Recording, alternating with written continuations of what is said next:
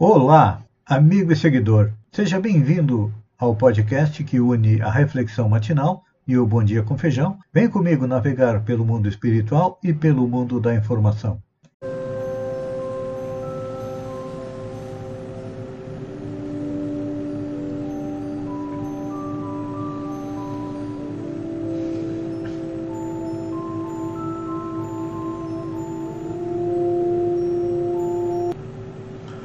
Olá, amigo e seguidor. Seja bem-vindo à nossa live diária da Reflexão Matinal, onde eu e você vamos em direção ao nosso coração para lá, como jardineiros espirituais, elevar templos às nossas virtudes, ou seja, procurar fazer com que tudo aquilo que nós temos de bom, de bem dentro de nós, como a modéstia, o companheirismo, a vigilância, a abnegação, a dedicação e o devotamento, cresçam, floresçam e frutifiquem, alimentem o nosso ser espiritual que está na terra em busca da felicidade. E ao mesmo tempo temos que cavar masmorras aos nossos vícios e aos nossos defeitos. Pois é. Vícios como fumo, álcool, drogas, defeitos como orgulho, egoísmo, avareza, ódio, intolerância, causam a nossa infelicidade. Então, precisamos, se não conseguimos eliminá-los, enterrá-los bem fundo para que não venham é, atrapalhar a nossa busca da felicidade. Que tem como pressuposto o conhecimento das leis que regem o universo, tanto físico quanto moral. Atualmente nós estamos é, tratando a respeito da lei do progresso.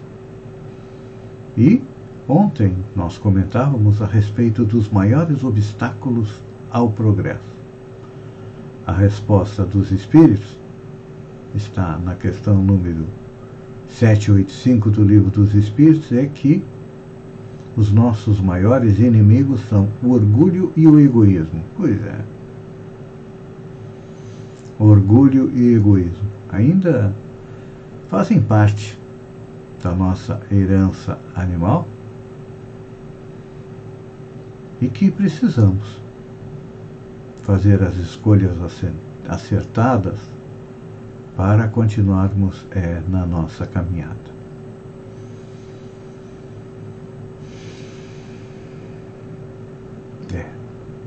Acontece, no entanto, que quando nós estamos aqui no plano físico, mergulhados momentaneamente num corpo,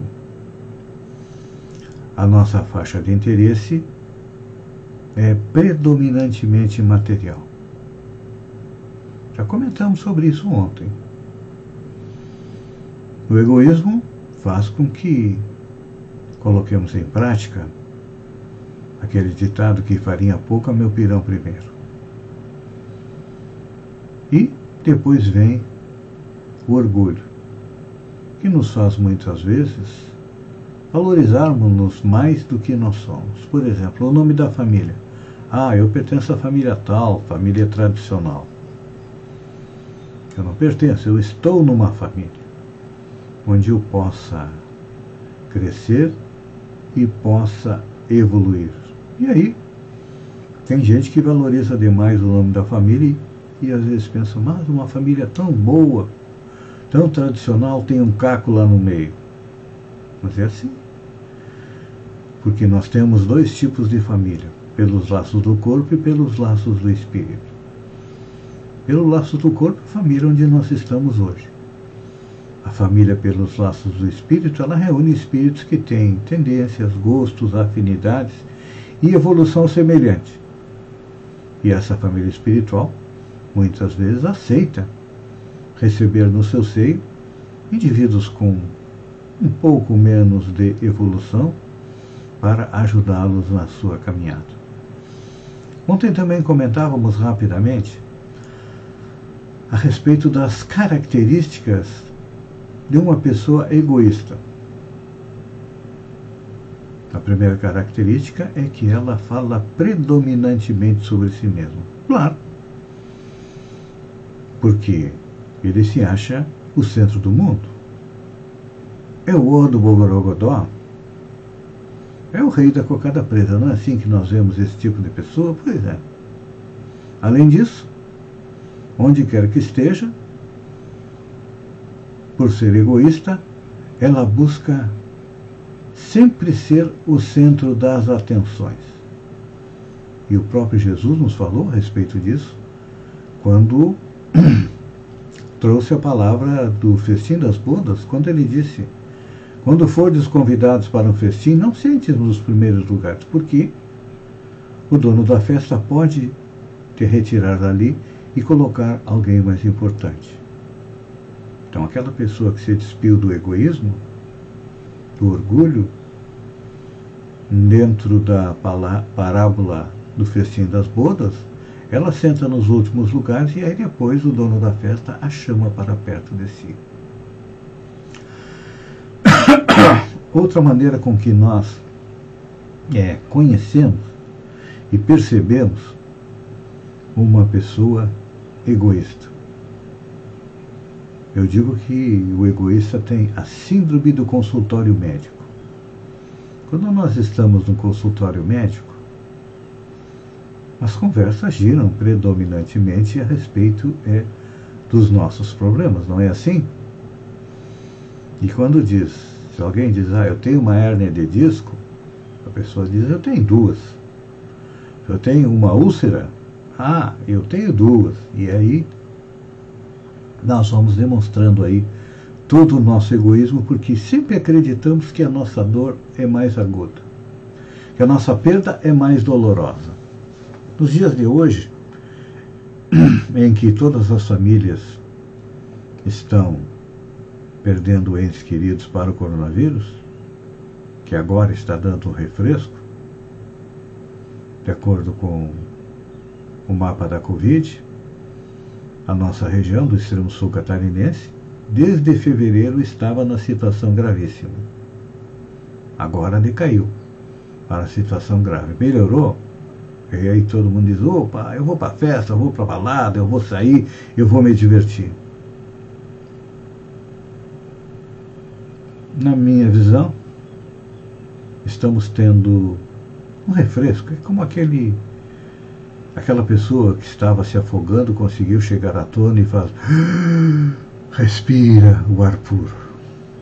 Espero eu estar errado, mas como a gente percebe que a variante Delta do coronavírus está se alastrando pelo planeta, espero que não seja simplesmente um refresco antes da próxima onda.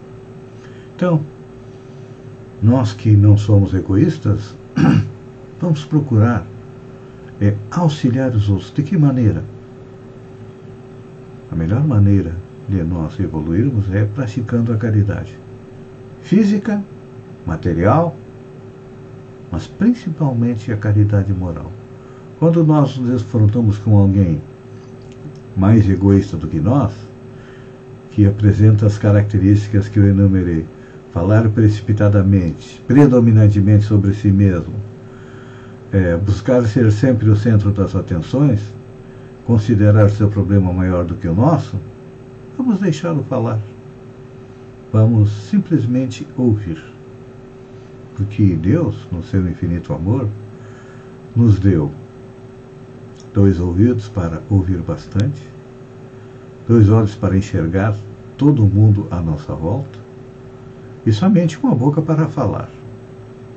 E normalmente o egoísta fala pelos cotovelos, então. Vamos aprender a deixá-lo falar e compreender que é alguém que ainda precisa evoluir um pouco mais, e nós estamos no mundo para distribuir o nosso amor, a nossa solidariedade, o nosso carinho, e sempre que formos perguntados sobre alguma coisa, vamos responder, vamos procurar auxiliar. Esta é a caridade moral, compreender que todos nós estamos no mesmo barco, ou seja, o planeta Terra, que está passando por uma tempestade, a tempestade do coronavírus. Então, é nosso dever como tripulante desse barco, auxiliar o barco a seguir em frente. Ele vai seguir, porque Jesus está no leme e o coronavírus é só uma ajuda para nós nos preocuparmos um pouco mais com a nossa espiritualidade. Pense nisso, amigo e seguidor, enquanto eu agradeço a você por ter estado comigo durante esses minutos. Fique com Deus e até amanhã, no amanhecer, com mais uma reflexão matinal. Um beijo no coração e até lá então.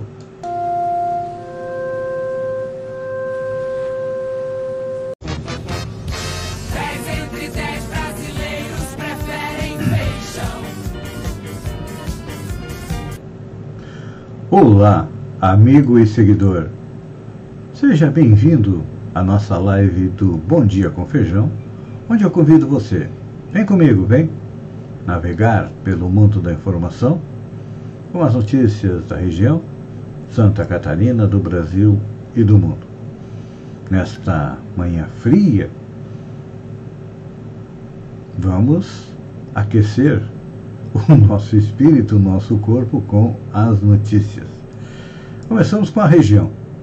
Sem descanso, Lions Clube de Araranguá, juntamente com o Camelódromo, lançaram a campanha de arrecadação de alimentos que podem ser entregues nos boxes 18 a 20 até o dia 7 de 8. Vamos ajudar a quem precisa.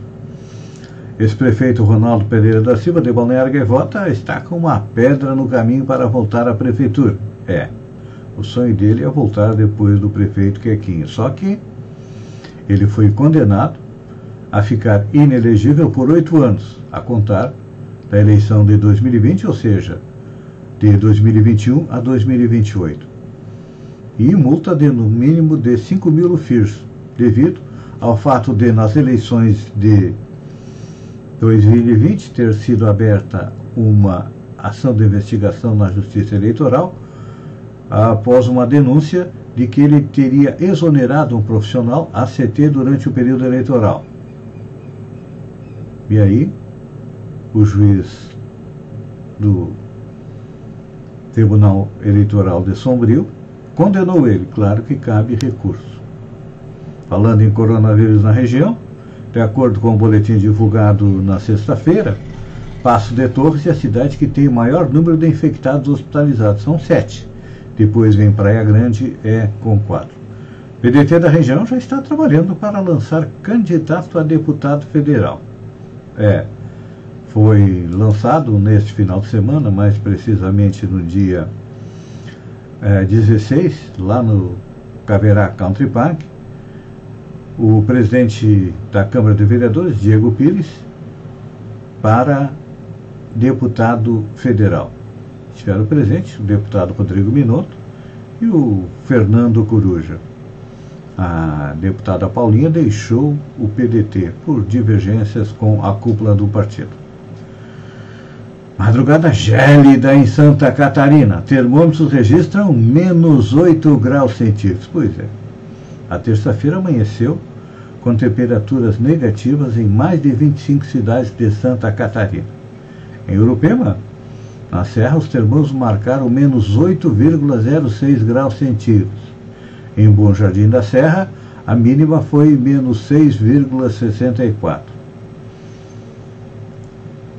São Joaquim foi menos 4,16. A informação é da Epagre Ciran, que monitora o clima no estado. Aqui em Balneário Gaivota, dá para dizer que nós estamos no verão, porque nesse momento os termômetros marcam 8 graus centígrados. Polícia Civil investiga agressão a funcionário haitiano dentro de frigorífico em Santa Catarina. A Polícia Civil informou nesta segunda-feira que instaurou um inquérito para investigar uma discussão seguida de agressão contra um funcionário haitiano que trabalha em um frigorífico em Chapecó, no oeste catarinense. Um vídeo que mostra o homem sendo imobilizado por segurança da empresa circulou nas redes sociais na última semana. Segundo o delegado Danilo Fernandes, o trabalhador foi até a delegacia e fez um registro de ocorrência por lesão corporal. O homem também relatou à polícia que realizou um exame de corpo de delito. Vamos ver o que, que surge desta investigação.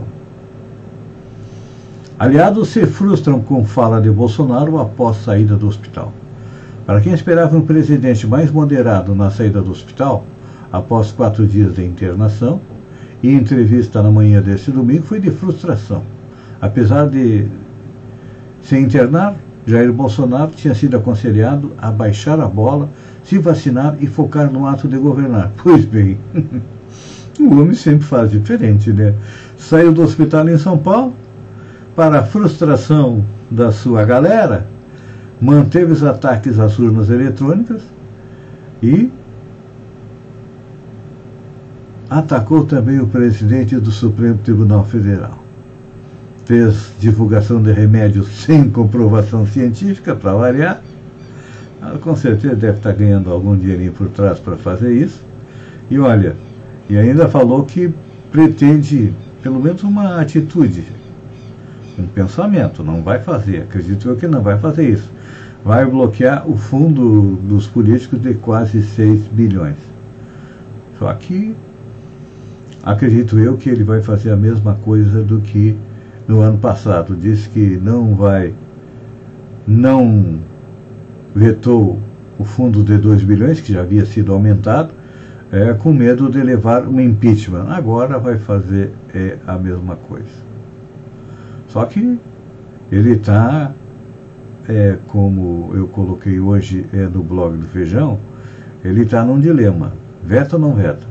Se ele veta, ele tem os políticos contra ele.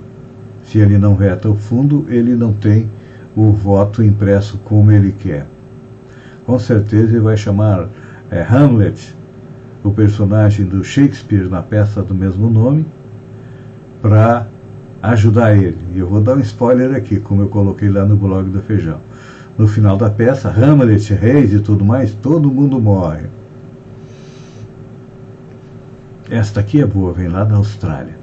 Eliminada do Big Brother, sem paredão, ativista britânica de extrema-direita é deportada da Austrália por violar quarentena. Famosa por destilar o ódio, bradar contra imigrantes e difundir teorias de conspiração, a comentarista britânica Kate Hopkins achou por bem gabar-se de ter violado as regras da quarentena na Austrália, onde foi recebida para participar do Big Brother VIP do Canal 7. Postou um vídeo contando que atendeu à porta do quarto do hotel em Sydney nua e sem máscara, num ato interpretado como desprezo aos 12 milhões de australianos que estão confinados pelo aumento do número de casos de Covid no país. Como lá é diferente do país, do Brasil, pressionado pela ira popular, o governo não perdoou. Obrigou Hopkins a pagar uma multa de mil dólares e a deportou do país. Ao cancelar o visto concedido a ela, a primeira-ministra de Assuntos Internos, Karen Andrews, mostrou-se peremptória. Kate Hopkins deu um tapa na cara de todos os australianos que respeitam o bloqueio e aos 30 mil que estão no exterior impedidos de entrar no país. Ah, mulheres de fibra!